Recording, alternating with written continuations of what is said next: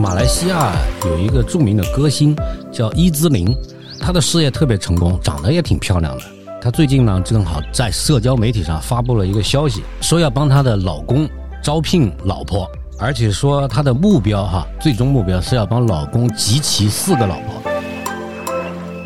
是周润发、王祖贤和叶倩文演的。对对对，呃，还说周润发一开始呢，他是脚踏两只船，呃，分别跟这个王祖贤和叶倩文过这个夫妻生活。对，完了他两边两头瞒，瞒不住了，对最后瞒不住了以后呢，他发现他这两个哪个他也舍弃不了，然后这两个呢也真心爱他，最后呢，大家想到了一个妥协的方案，嗯，就是周润发演的角色改信伊斯兰教，对对。哎，这样他就可以娶四个了。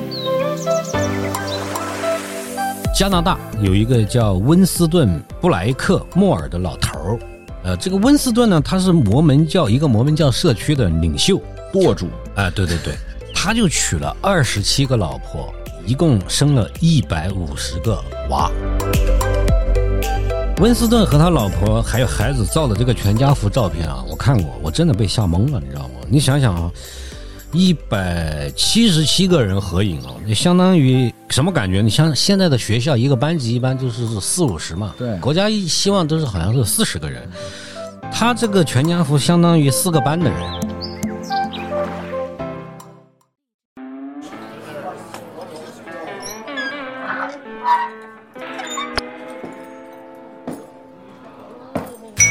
大家好，我是段宇红，欢迎来到乌鸦奇谈，谈天下怪事，解来龙去脉。本节目由荔枝播客独家制作播出，欢迎收听订阅。Hello，大家好，我是段宇红，欢迎收听乌鸦奇谈。今天我们又再一次跟历史公众号文史宴的博主啊环大司马呃一起聊天。关于他，我就不再多做介绍了啊。嗯，大师吧给大家打个招呼呗。啊、大家好，段老师好。嗯，啊，今天啊，我们要聊的这个话题啊，我可以肯定的说呢，基本上每个男人都会关心，就是说，我们来谈一下这个呃人类的一夫多妻现象，然后我们给大家讲讲今天世界上哪些地方还可以一夫多妻。我得悄悄说一下啊，就是我觉得一夫多妻呢，肯定是很多 男性的梦想，对吧？那首先，我想向大司马提个尖锐的问题啊，假如可以，法律条件允许，你愿意有好几个老婆吗？嗯，不愿意，一个都搞不定，还来好多个。完了，来的不光是老婆，还有丈母娘。你想啊，你要是面对多个丈母娘，是怎么一个场景？其实呢，最重要的是这个节目，我老婆会听啊，我我 必须求生啊。哎，那我先来讲讲哈，最近正好发生一个特别有趣的事儿，就是马来西亚有一个著名的歌星叫伊兹琳，她的事业特别成功，长得也挺漂亮的。她最近呢，正好在社交媒体上发布了一个消息，说要帮她的老公招聘老婆，而且说她的目标哈，最终目标是要帮老公集齐四个老婆。他是穆斯林吗？那肯定啊，你想想，马来西亚嘛，是不是？嗯、那个伊斯兰教是国教嘛，而且他们是马来人啊。马来西亚也有华人，但是马来人都是信那个伊斯兰教的。然后网友就特别震惊嘛，因为很多男网友肯定是对她老公是非常的羡慕、嫉妒、恨了啊。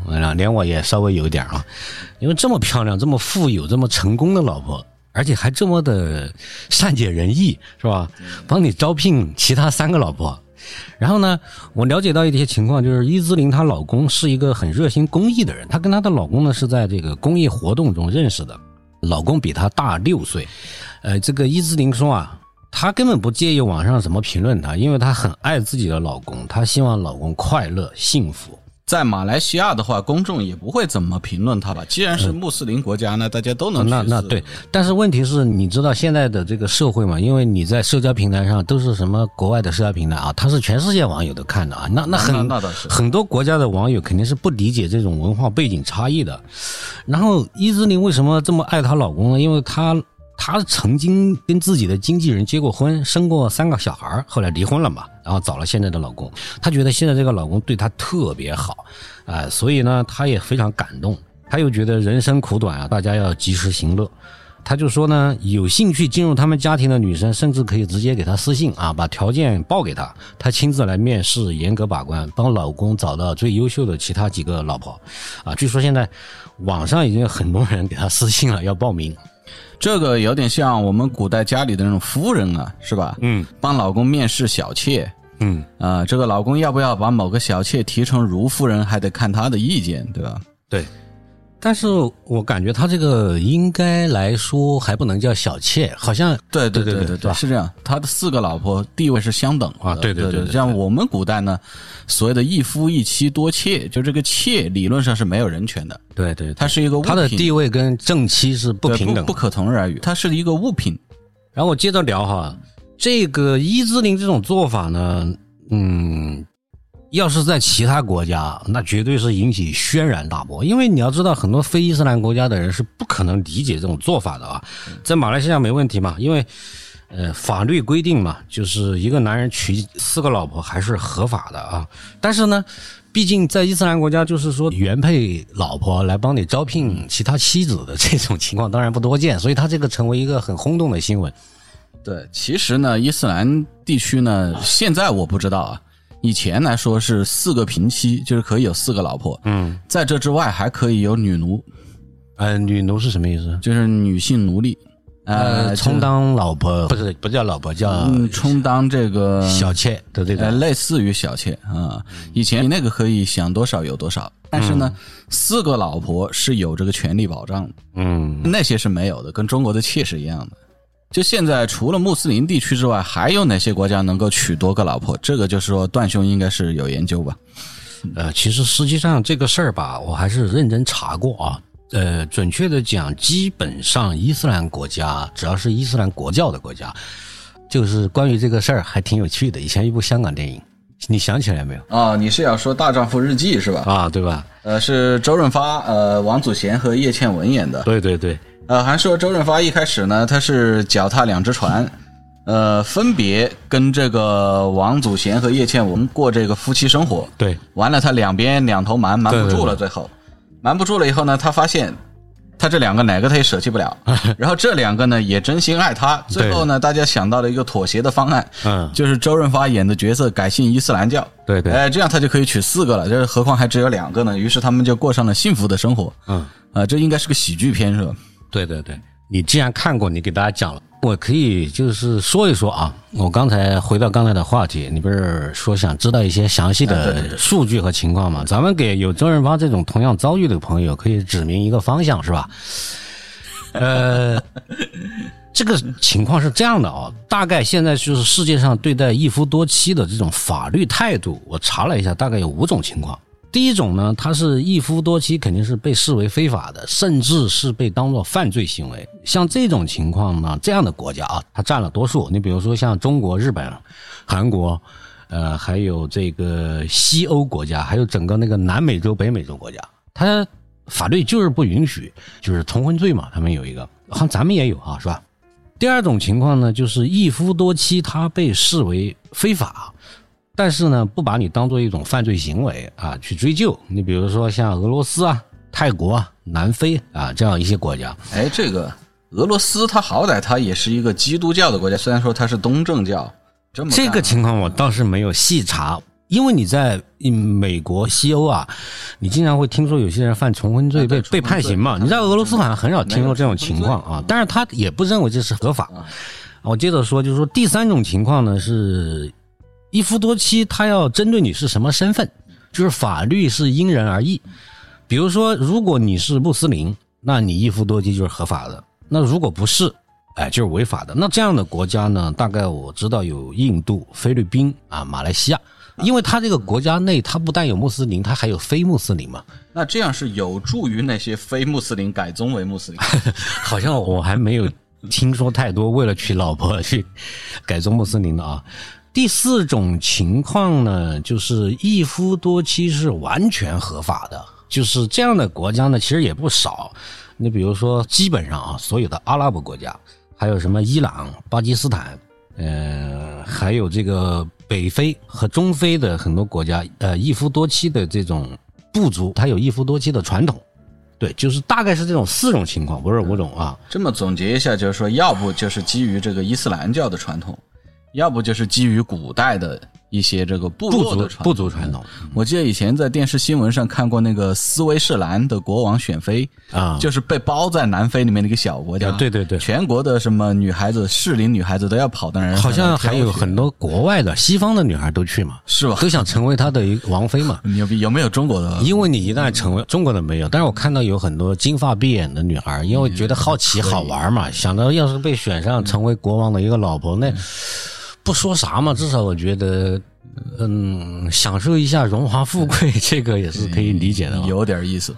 那可能我们大部分中国同胞也想不到，今天世界上还有这么多国家可以合法的娶好几个老婆。对对对，但是呢，要说明一下哈，这些允许一夫多妻的伊斯兰国家呢，通常一般也是规定四个啊、呃也不是说无限多的。但是呢，呃，说句实话啊，真正拥有四个老婆的男人，即便是在这些伊斯兰国家也是很少的，因为真正有四个老婆的男人，其实都是比较富有的、地位比较高的阶层。那很简单嘛，你一般男人你养不起那么多老婆，就这么简单。对，而且还有一个，就是说伊斯兰教的教义里面有规定，嗯你不管娶几个，最多娶四个嘛，你要对他们一样好。啊，对对，这个很麻烦。哎你不能说我娶一个我就把资源都投到你你你想想，你老娶一个我就虐待。你想想，你老婆要是，多，你首先得房子大吧？对嗯你你起码每人一间房嘛，是吧？然后每个老婆都要有开销吧，是吧？然后你每个老婆就算生一个孩子，那一家多少口人呢？你想想，现在好多伊斯兰国家，你去他们的那个大城市看看，它房价也不便宜，生活成本也不低，所以普通男人哪能养得起四个老婆呢？是吧？对，不过呢，他们这个也是现在的规定了，现在应该是不可以有女奴了。但是在历史上呢，就是说你最多可以娶四个老婆，这四个老婆是有这个法律保障的。对，完了之外，就这些女奴随你怎么处置，嗯，它就是商品，你想拿着就拿着，想送人就送人。但是呢，话又说回来，就想跟大家普及科普一个这个小知识。呃，其实伊斯兰教它这个四个老婆，在现代社会来说，我们很多对它有所诟病嘛。嗯，但是它相比于伊斯兰教建立之前，它还是进步的。对对，因为在伊斯兰教建立之前，阿拉伯半岛的那些部族的传统就是说，嗯，首先你想娶几个可以娶几个，想抛弃就抛弃，想抛弃就抛弃，不用分一分钱给他。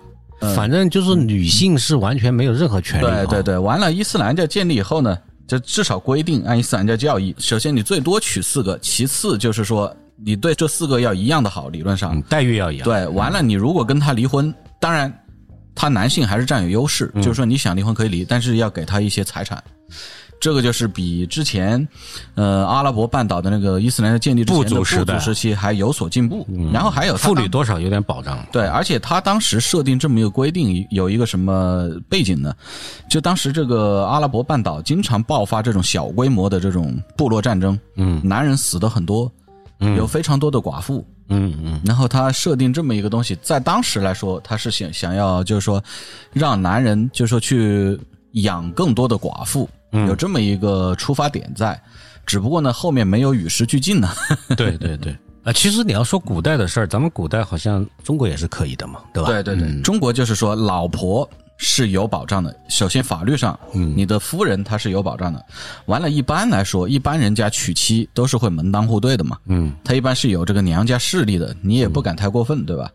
但是妾就是商品，嗯就是说你想拿在手里就拿在手里，你想送人就送人。但是说句实话，好像中国古代它虽然允许一夫一妻多妾啊，但好像真正能纳妾的男人也是少数，对吧？对对，你总得也是要有一些钱才能 也也要有一定经济实力。对，但这个妾呢，她的身份是很不好保障的。嗯，如果主人特别宠爱你，可能比夫人还得宠。嗯但是主人也可以把你随意送人。有这么一个故事，嗯呃，刘禹锡他在那个一个官员的酒席上，他看见他的妾特别漂亮，他写了一句诗：“司空见惯浑闲事。”就是这个官员嘛，你看惯了，是个就是不当回事儿，断尽江南刺史长。哎，我很喜欢这个女孩子，嗯，就就送你吧，就送给她了。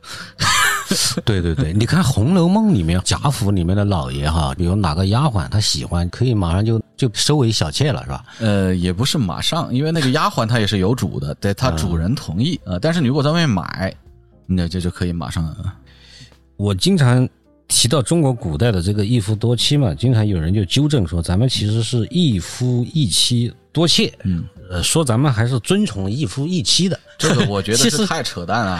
实际上还是一个变相嘛。啊，对，这还不如那个一夫四妻呢。为什么呢？就是说只有妻有保障，嗯，那些妾是权利完全没有保障的。那伊斯兰教那个一夫四妻起码，他那四个都有保障，对吧？那四个之外的才没有保障。所以现在咱们明白了，在古代啊，这个世界上啊，一夫多妻的地方，反正是比现在多太多了啊。对，呃，就拿东亚地区曾经受中国文化那个影响巨大的什么日本呐、韩国啊、越南来说啊，你以前也是允许呃一个男人反正娶多个老婆的啊，只是说叫妾啊，多的那些叫妾。就是我梳理了一下这个历史，我就发现啊，在古代啊，一夫一妻制的地方是比较少的，反而跟今天正好相反啊。对就是嗯，在古代好像欧洲地区，也就是尤其在基督教开始成为这种整个社会的主流宗教以后呢，不管是贵族还是平民，都只能一夫一妻。是也就是在欧洲之外，一夫一妻是普遍的现象。呃，所以在古代呢，这个欧洲的这个贵族圈子啊，特别流行找情妇嘛，啊，因为当年他这种宗教规定的是一夫一妻，宗教氛围又特别浓厚，对你不允许一夫多妻嘛，然后最后就导致这个到处找情妇，还有私生子遍地都是。但是因为欧洲它这个法律和这个宗教的教育特别看重这个一夫一妻制度，哎，所以私生子是没有家族的，就是财产继承权的。嗯，对，这个就跟中国很不一样。中国呢，虽然是原配生的孩子地位最高，但是呢，小老婆生的孩子还是会分一些东西出去的。好像你觉得皇帝的一些妃子啊，或者是贵人这一类，算是妾不算？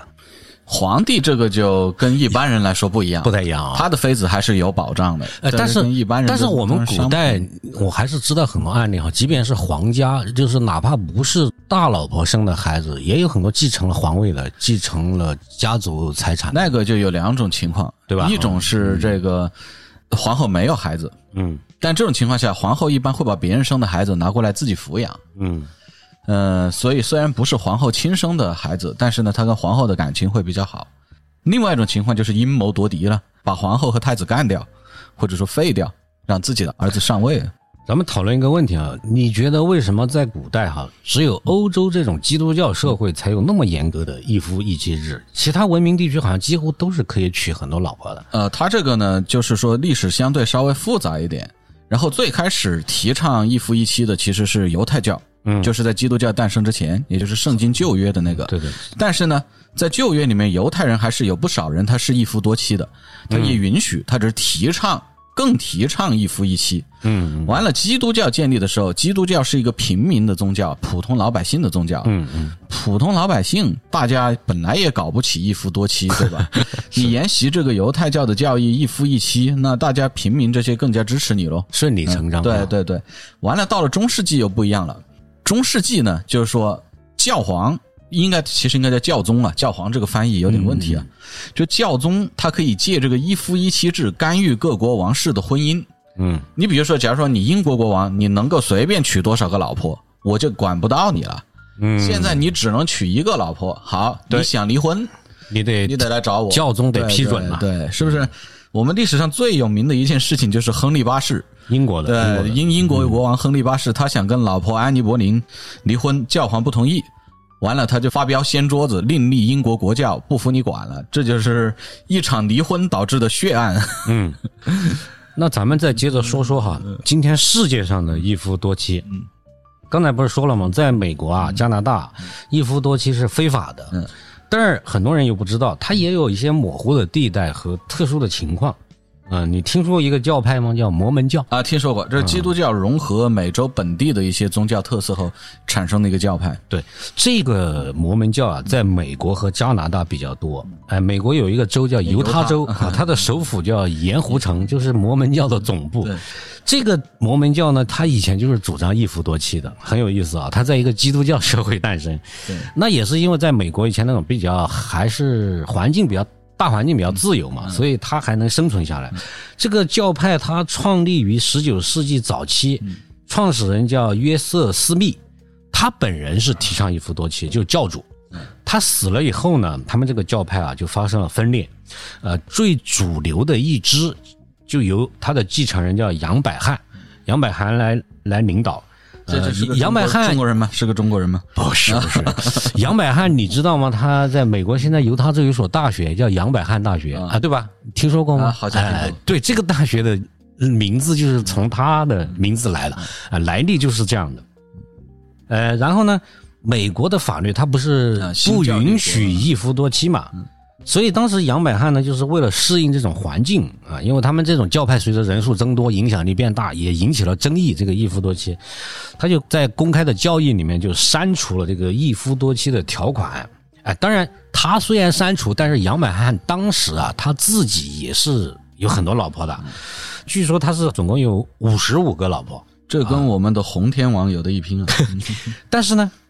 当时就摩门教不是分裂了嘛？分裂了以后呢，就产生了另一个另一个分支。这一个分支是比较非主流的，这一个分支呢，他们就坚持要搞一夫多妻。然后这一支的人大部分就从一八三零年左右开始，就陆续朝着加拿大移民，哎，在那儿建立了呃这种好多个这叫摩门教的社区。所以现在的摩门教就大概就是分布在美国、加拿大。那既然法律上明面上是不允许的，他们要怎么样？就是说，实际上维持这么一种一夫多妻的制度呢？那你问这个问题问的挺好的，就是说，既然美国、加拿大的法律哈这么严格，一夫多妻不仅是非法的，还是犯罪。那你说这个摩门教又怎么在那儿能够生存下来？这就是说，它也有模糊的东西，就是有灰色地带存在嘛。就是摩门教的这个情况，在美国和加拿大其实引发过很多官司的。呃，但是因为呢，美国和加拿大它也有个传统啊，也很深厚嘛，就是他们对这种叫所谓宗教信仰保护的这种传统，所以就导致了这两种价值观经常自相矛盾、自相冲突。就是一夫多妻的摩门教徒经常以这种宗教做保护宗教信仰自由为名义，呃，和政府来打官司，因为有时候检察官会控诉他们说他们一夫多犯了重婚罪嘛。所以这些官司基本上闹到后面，常常就是不了了之。他有时候是这样的，最后就变成了一个什么情况呢？就是，呃，民不举，官不究，除非有人去告状去闹啊。这种情况一般会出现在有一些摩门教社区，比如说。呃，这个社区的教主他可能哪个老婆跟他闹的关系太太僵了，他就跑出去控诉。那有时候政府的那个检察官就来介入调查调查管一管。然后，但是他们自己内部经常又通过自己内部又把化解了，最后又没有人愿意出庭去作证啊，指控也就不了了之。所以说，摩门教教徒在美国、加拿大碰到这种事儿哈，他是经常能躲过去的。但是你一般人肯定不行，你一般人不是这个摩门教徒的话，你基本上就。很容易犯上重婚罪。嗯，不，我想到个事儿啊，你说美国保护宗教信仰，对吧？嗯，他肯定是保护的只是有一定传统的宗教信仰。嗯，不然打个比方，哪个人去创一个宗教，我们宗教允许吸毒，嗯，所以这种事情就是，所以这种事情就是存在着博弈。对，呃，你当然了，因为他这个一夫多妻，毕竟他跟你比如说吸毒啊，这跟暴力犯罪或者暴力犯罪不太一样，因为他又。如果你双方是自愿，你还真没办法。他也不侵害别人的生命和财产安全啊。但是呢，他肯定是有纠纷的。我这儿就讲个故事嘛。加拿大有一个叫温斯顿布莱克莫尔的老头儿。呃，这个温斯顿呢，他是摩门教一个摩门教社区的领袖舵主。啊，对对对，他就娶了二十七个老婆。一共生了一百五十个娃，知道吗？那美国的这个生育率就靠这些人了。呃，加拿大这个是加拿大，加拿大。呃，温斯顿和他老婆还有孩子照的这个全家福照片啊，我看过，我真的被吓懵了，你知道吗？你想想啊，一百七十七个人合影啊，那相当于什么感觉？你像现在的学校一个班级一般就是四五十嘛，对，国家一希望都是好像是四十个人，他这个全家福相当于四个班的人。还多都能认识吗？他这些孩子，所以我就有时候我都怀疑啊，他身后站着一群那种乌泱泱的一堆娃啊，我都怀疑他是不是能认全，你知道吗？对。但是我我看过他和有一部分老婆的照片啊，真是他有些老婆真是如花似玉，你知道吗？身材姣好，你这魅力出众，也有点倾国倾城的，有些感觉啊，就真是特别漂亮，老婆长得那么漂亮，确实挺羡慕人的。所以，美国，你像美国、加拿大，他如果是非摩门教徒，尤其是比较世俗化的阶层，他的这个富豪和富人反而生的很少，现在生娃很生的很少。对，一般来说，很多家庭一个两个，呃，最多嘛三四个。嗯，你像那个马斯克这种娶好几个，呃，当然他不是同时娶啊，他是结了又离，离了又结，不停的跟老婆生孩子。他有这么多孩子的富豪其实挺少的。对，所以我刚才说嘛，美国和加拿大的生育率就要靠摩门教。对对，你看你像比尔盖茨这么富有，呃，也就是两个孩子嘛。好像那个贝佐斯，你看都是顶级富豪，啊，甚至有些富豪是没有孩子的嘛。所以现在在整个北美洲，他基本上就是富人反而生的少。呃，那我就很好奇了。你说富豪吧，是吧？你甭管他生的多生的少，他都养得起。那像这些摩门教的这些领导啊，或者摩门教普通教徒啊，嗯，他未必有多少钱啊，他怎么能养得起这么多呢？还是说他们都很有钱？摩门教徒，这个挺有意思啊，因为现在一夫多妻的摩门教大部分是在加拿大，要记住，只有少部分生活在美国。这有个什么原因呢？因为加拿大的福利比美国好。大家都知道，加拿大是高福利国家，美国实际上是发达国家中福利比较差。低福利呃，然后呢，在加拿大，它就不像其他的伊斯兰教国家，或者是哎其他的世俗国家嘛，就是说你自己得有钱，你才养得起这么多老婆和孩子啊。因为他福利好，他对小孩他是有补贴的。啊，所以这个温斯顿这个老头呢，他差不多每多一个娃，他就能拿一笔补贴金，所以他一个月基本上能领的补贴金也叫牛奶金，大概有五万多加元，五万多加元算一下啊，相当于人民币二十五六万呢。啊，你你这是生娃致富啊，不生白不生。其实咱们算一下啊，他平摊到一百七十个人身上呢，平均每个人估计也就是一千五百元。呃，但是呢，如果说你集体生活，大家就是说批量的采购规模食品，规模产品，其实你花不了那么多钱。呃，所以说谈不上富裕。嗯，因为摩门教社区像呃加拿大这种，他们本身不会太富的。嗯。但是他因为在这种福利环境下，他虽然谈不上富裕，但是温饱、小康，啊，基本没问题。啊，是。但这么想起来，我就是说，这种高福利啊，有的时候用一句话来形容，简直可以说是姑息养奸啊。嗯。呃，但是加拿大政府他们这个一夫多妻，明面上还是违法行为啊，就说。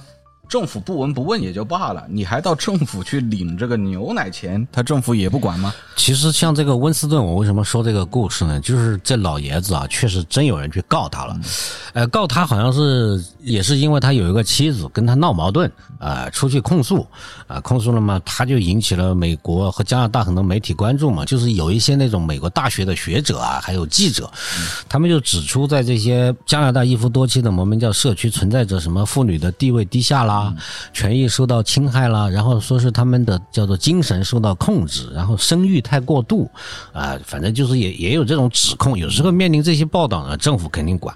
那这个温斯顿呢，他肯定也后来吃了官司的，就是大概在二零一七年，呃，七月二十四日，大概就是这一天，加拿大这个叫不列颠哥伦比亚省叫最高法院。最终以一夫多妻叫重婚罪吧，应该就是给这个呃温斯顿老头儿给判了刑，判了五年监禁。嗯，那后来呢？当然这种事儿又会引起一些宗教群体的这种抗议啊。那最后大法官跟法官商量呢，又改成了最后是六个月啊。那做了六个月出来，那还是一条好汉呢，对吧？对。而且人家这个温斯顿出来又娶了两个老婆，就是做完牢出来又娶了两个老婆，又。又生了几个娃，还又多领了一笔钱，他他这么风骚，在牢里面有挨打吗？这个我就不清楚。所以你说这种，你拿他有什么办法呢？就比如说，政府也去找了那些他的老婆问，人家说我是自愿的，你我我你情我愿，你能拿他怎么样？他也不是刑事犯，而且你也处罚过了，他也坐过牢了，你也不可能下一次隔三差五再给他按这个同样的罪名又把他抓进去，对吧？然后他那些老婆呢也不会离开他，人家他那个家庭还是完整的存在的。哎，那这么看起来，这摩门教徒他这个家庭管理有一套啊啊。就娶这么多老婆，还能不出乱子，或者说出乱子很少啊？因为出乱子多的话，他就维持不下去了嘛。那美国就是说，应该是要比加拿大会管的严一些吧？对这些摩门教，呃，是因为嗯，美国好像确实它的整个环境啊，法律环境这些对这个呃，就禁止一夫多妻是要管的更严一些。但是摩门教毕竟它有自己的州嘛。呃，就是犹他州，刚才都说了。呃，所以说，当犹他州的这个大多数摩门教教徒呢，他肯定现在是一夫一妻了。但是生活在当地的少数摩门教徒，也有一少部分他是坚持一夫多妻的。呃，毕竟大家都是同一教派嘛，是吧？啊，虽然说，嗯，我不赞同你的那种生活方式，但是毕竟还是有很多这种同理心，就是说。犹他州实际上对于这些愿意 呃就是坚持要搞一夫多妻的摩门教徒，实际上是相对比较宽容的。你比如说，你在美国的其他州，你要这么干肯定不行，对吧？绝对很危险的，你要坐牢的。所以犹他州既然是摩门教的州呢，它其实目前还有大概有几千个这种摩门教徒是过一夫多妻生活的，大概好像就是在去年这个事儿也是特别有争议啊，在美国。啊，对对对，去年我去年看了新闻，去年三月的时候，犹他州的州长呢，他就签署了一份这个州议会通过的法律，他就放宽了对一夫多妻的限制。哎，他这个法律就规定了，就是说，如果有新的配偶愿意加入这个家庭。呃，那么一个已婚的人是可以再拥有额外的配偶的。哎，他说的很模糊，叫配偶，他也不是说叫 一夫多妻。呃，那么这种情况，只要符合他这个法律规定，你就不受到这种重罪的指控。但是要注意哦，他说的是要自愿啊，自愿。假如你是通过胁迫、诈骗，呃，或者是用别的哎哎对对对手段来获得多个配偶。那肯定也是重罪，犹他州也是判重罪，你比如要坐十五年了牢，所以他这种可以说就是说，犹他州作为摩门教的州嘛，他是在美国这种大环境下，以及他又为了照顾那种非主流的少数教徒，做出了一种博弈的结果。你刚才说到这儿，我想到个事儿啊，你说像美国左翼的话，一方面他要保护少数族裔、少数宗教，嗯，一方面呢，他要保护女性权益。要讲女权，你说这两个冲突的时候，他是会在中间排优先级呢，还是会怎么样？那现在美国的左翼一般来说对宗教问题不感兴趣啊，他们主要还是局限于这个女权都不是很感兴趣。现现在主要是哎，这个叫做 LGBTQ 啊啊啊！那看来有志于一夫多妻生活的人就可以考虑去加拿大皈依摩门教啊。嗯，一般比伊斯兰国家也富裕一些，对吧？可以领这么多补贴金？对，就是说我刚才说到这个地方，我想到这其实反映出了基督教的一个问题，就是说那个我以前看那个牛津基督教史嘛，当年基督教它在欧洲向全球扩张的时候，它不是很有传教热情吗？嗯，在亚非拉各地传教，对吧？在各地也发展了很多教徒，但是这些地方的教徒呢，很多他都是不纯正的。说句老实话，他结合了大量的当地传统，嗯，显得特别的奇怪。完了，现在西欧和美国自己他们的基督教衰落下去了，嗯，他们的基督徒越来越少。完了呢，亚非拉的这些非主流基督徒人数越来越多啊。现在他们碰到这么一个情况，就是本来全球基督教大会以前是欧洲主导的时候是没有这么多问题的，嗯，现在他们已经不太敢开了。为什么？假如我欧洲的这边基督教总部，天主教也好啊，那个新教也好，我又开一次。嗯，是以亚非拉的这个基督徒居多啊，这个他们会通过有利于他们的决议的啊，所以现在他这个很尴尬的。完了，这个其实真是有点启发，呃，其实就是说，嗯，你刚才提到这个问题嘛，说是不是去到加拿大啊？有些男性有这种梦想，参加了摩门教就娶那么多老婆呢？呃，据我所知也不一定，就是因为啥呢？呃，他摩门教的教徒，呃，这个就是加拿大的摩门教社区，它还是有一定的等级森严的这种情况。就是说，你一个普通的男性教徒，其实你不一定拥有这样的优势，就或者说，你绝对不可能像教主这样的。其实，在加拿大，大凡被报道啊，娶了十几个、二十几个，甚至二三十个这种老婆的这种摩门教。呃，人士他不是一般的教徒，他往往都是社区的这种宗教领袖，你知道吗？哦，也就是说，一般你得做到这个舵主、香主这个地位。对，红花亭畔烧的是几炷香。对对对。但是我觉得他有些人去皈依了，假如说他自己能够呃做到这个位置，还差不多。但是你说要普通的摩门教徒也未必。所以我们现在来总结一下嘛，就是说我感觉可以。归纳出几点哈，就是第一，这个一夫多妻呢，在古代啊，就是除了这个欧洲之外，其他地方是普遍的现象啊。第二呢，我们今天这个世界上，不要以为都全是一夫一妻，哎，还有很多国家是允许一夫多妻的啊。那主要是很多这种伊斯兰教国家，或者是存在着大量伊斯兰教徒的国家，他对法律对他们有网开一面。然后呢，第三点，我就是说，即便是在美国、加拿大这样的严格规定一夫一妻的国家呢，其实他有一些有这种特殊宗教信仰的人哈，也是处于在模糊地带过着一种一夫多妻的生活。哎呀，第四点呢，我就想说呢，中国男人呢，就不要做这种美梦了，是吧？是是是，就算有这种制度存在或者恢复，大多数人还是娶不起几个老婆的，因为你根本就养不起啊！你想想现在的生活成本有多高啊，而且要对付那么多丈母娘，就像你说的，肯定得累死。奉劝你不要想。奉劝你。好了，我们这期节目呢到这儿就结束了啊，我们下期再见。嗯，再见。